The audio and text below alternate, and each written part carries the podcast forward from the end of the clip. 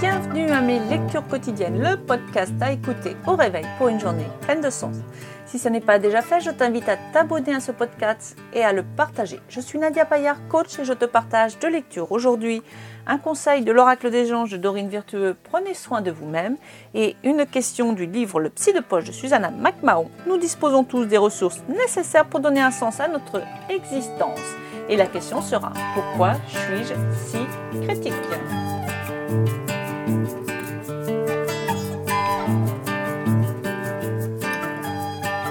Bonjour. Aujourd'hui, nous sommes le mercredi 24 juin 2020. Nous sommes le 176e jour de l'année. Il reste 190 jours pour finir cette année. Nous fêtons les Baptistes, les Jean, les Jean-Baptiste, les Yann, les Johan, Johanny et les Jean-Philippe.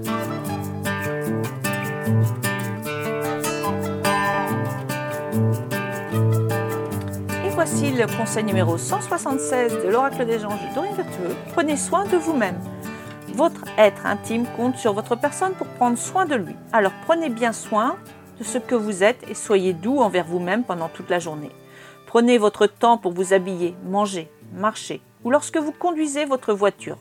Rien ne sert de se presser. Prenez soin de vous-même en adoptant un discours intérieur positif et aidant. En effet, votre âme s'épanouit lorsque vous vous adressez des louanges et des compliments. Dites-vous souvent à vous-même Je t'aime à voix haute ou intérieurement. À mesure que vous vous donnez de l'affection, vous vous ouvrez davantage à la possibilité d'en recevoir davantage.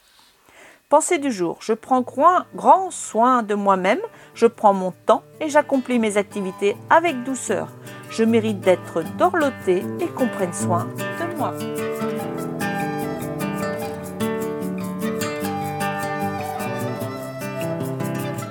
Voici la question numéro 52 du livre Le psy de poche de Susanna McMahon.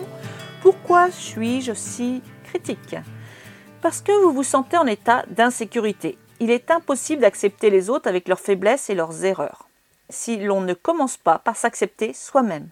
Moins on se sent sûr de soi, plus on cherche à en imputer la faute aux autres. C'est une façon de se trouver des excuses. On se justifie en critiquant les autres. C'est un peu comme si l'on disait Je ne suis pas si mauvais, regardez-le, lui, il est pire. Le modèle occidental a besoin de comparer les gens entre eux et de juger tout et tous. Cela fait partie du sens de la concurrence que l'on nous inculte comme moyen de parvenir à la réussite. Nous avons appris à mesurer notre succès en comparant ce que nous avons à ce qu'ont les autres.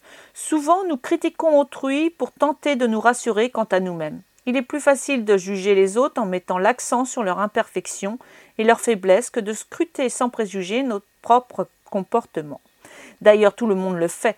Critiquer son prochain est une façon très courante, voire intéressante de communiquer avec autrui. Dites Vous ne savez pas ce qu'il vient de faire? Et tout votre auditoire est suspendu à vos lèvres. Tous les ragots ne sont-ils pas faits dans une plus ou moins grande mesure de critique et de jugement? Juger les autres tend à nous rassurer car il est plus agréable de mettre l'accent sur les fautes des autres plutôt que sur les nôtres. Cela diminue donc notre insécurité, seulement voilà, c'est un remède à très court terme. Si nous déballons tous les points faibles de quelqu'un dans son dos, qu'est-ce que les autres peuvent bien dire de nous en notre absence? Dès que nous admettons le fait que nous ne sommes pas à l'abri des jugements et des critiques, notre insécurité redouble, notre défense psychologique se révèle et nous revoilà plus critiques encore et le cercle se fait plus vicieux. Nous sombrons dans une insécurité pire que la précédente, et notre moi faible régente notre existence. Juger les gens, dire du mal d'eux, dénigrer, colporter des ragots, comparer et se, montrer négatif constituent d'autant d'ingrédients du découragement. Personne n'aime à s'attarder en compagnie de gens découragés.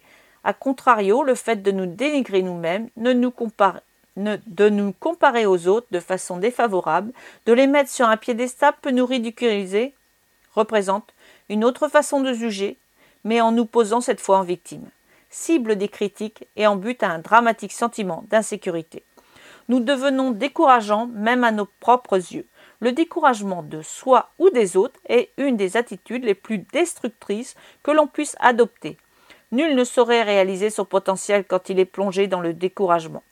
Jugement et critique sont étroitement liés aux vraies attentes. En général, nous critiquons quand nous attendons quelque chose qui ne se concrétise pas.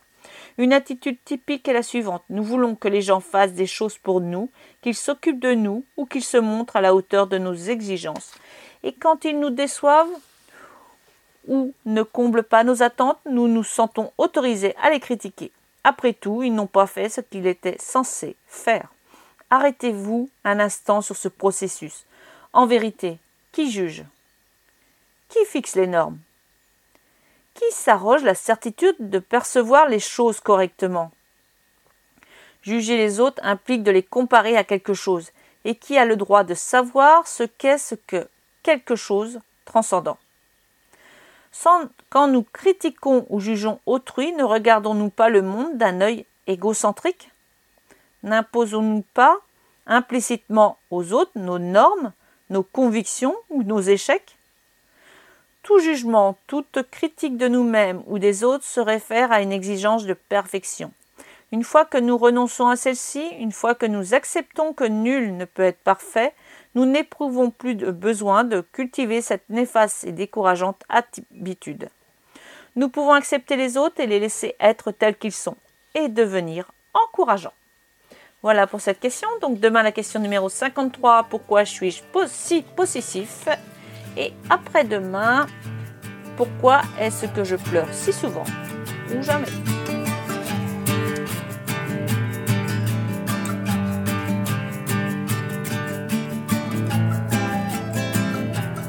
La fin des lectures du jour. Tu peux me retrouver sur mon site internet indiapayard.com pour plus d'informations. Je te souhaite une très belle, une merveilleuse, une magnifique, une douce journée dans la joie et la bonne humeur, l'abondance et toujours en pleine conscience. Vis ici et maintenant. Je te dis à demain.